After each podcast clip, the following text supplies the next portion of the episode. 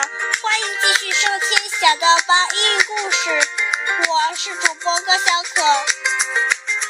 今天我要为你们讲的故事名字叫做《舒克和贝塔历险记之贝塔驾驶坦克打败米莉》。贝塔从潜望镜里看见米莉回来了，他按了一下。电影操纵坦克向米莉冲过去。米莉看见一辆坦克从床底下开出来，还没明白是怎么回事时，坦克已经撞到他身上，把他撞了一个跟头。他刚站稳，坦克又冲过来了，又是一个大跟头。米莉急忙跳上桌子，气喘吁吁地看着这辆凶猛的坦克。不一会儿，坦克上的盖子打开了，露出贝塔的头。喂，怎么样？害怕了吧？贝塔嘲笑他说：“米莉一看是贝塔，猛地从桌上扑起来。贝塔连忙钻进坦克，等米莉刚落地，坦克又把他撞了个跟头，这次撞在头上。米莉两眼直冒金星，米莉傻眼了，忙跳回到桌子上。这回。贝塔不理米莉了，他开着坦克来到米莉的饭碗旁边，把米莉的食物都搬进了坦克。贝塔在坦克里大吃起来，真香啊！透过潜望镜，贝塔看见米莉急得直跺脚，他得意的笑了。这天，米莉没吃上东西，贝塔决定以后就住在坦克里了。白天，贝塔把坦克开到床底下隐蔽起来，晚上。他开着坦克出来吃主人给米莉准备的食物。米莉决定去搬援兵。忽然，米莉叫来了五只猫，但也被贝塔打败了。米莉又想了许多办法，可每次他都败在贝塔手下。他的饭碗已经成了贝塔的饭碗了。主人惊奇地发现，近几天从未丢吃的，他以为这是米莉的功劳。因此决定好好慰劳它。主人每天往米莉的饭碗里放好吃的，他哪知道米莉一点没吃着，全让贝塔享用了。米莉已经整整四天没吃东西了。这天中午，他悄悄爬上了餐桌。好啊，你竟敢偷吃东西！每天给你那么多饭，还不够你吃，你个馋猫！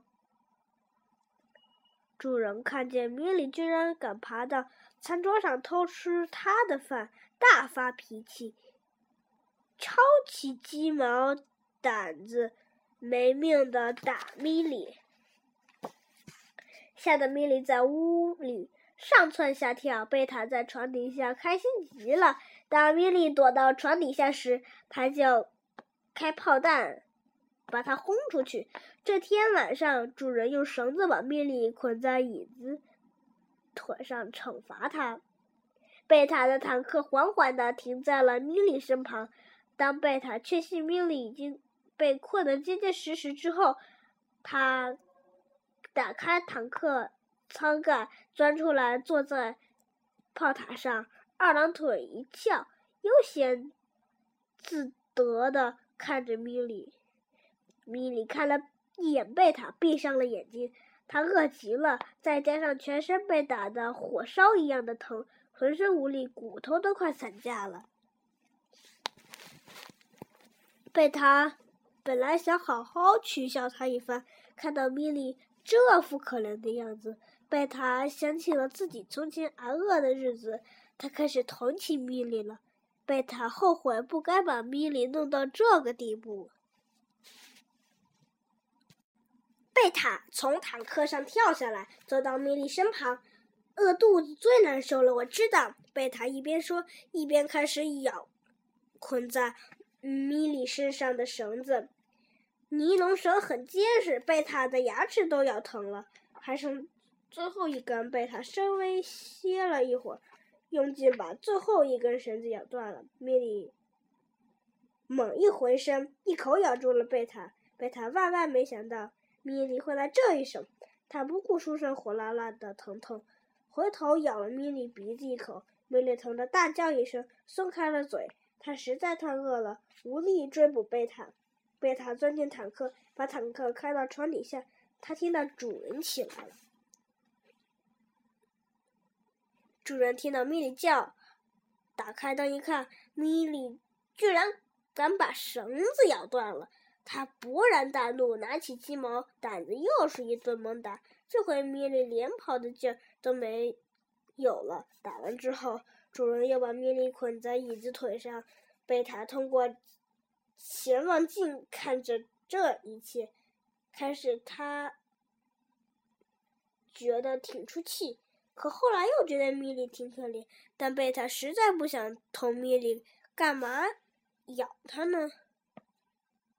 贝塔觉得，要是自己能吃上饭，米莉就吃不上饭；如果米莉有饭吃，那他贝塔就得挨饿。要是他俩能一起吃，该有多好！可看样子，米莉不会这样干。干脆我离开这个屋子，自己到外边去闯闯吧。贝塔拿定了主意，他不愿意让米莉总是饿肚子。贝塔的坦克又缓缓地停在了米莉身旁。这回米莉连眼睛都不敢睁了，他知道贝塔一定会狠狠地报复他。米莉觉得鼻子前面有香味儿。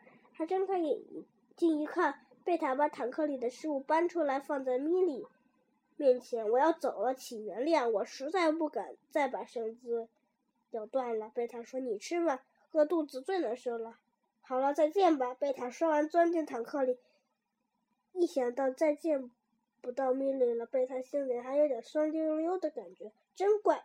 贝塔又把坦克舱打再打开，最后看。一眼米莉，米莉正大口大口地吃着贝塔给她的食物。贝塔头一次看见米莉的眼睛里有晶莹的泪水。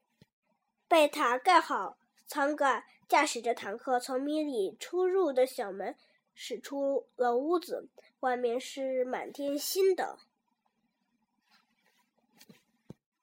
好了，今天的故事就到这里。如果你们喜欢我的故事的话，请下次继续收听吧。再见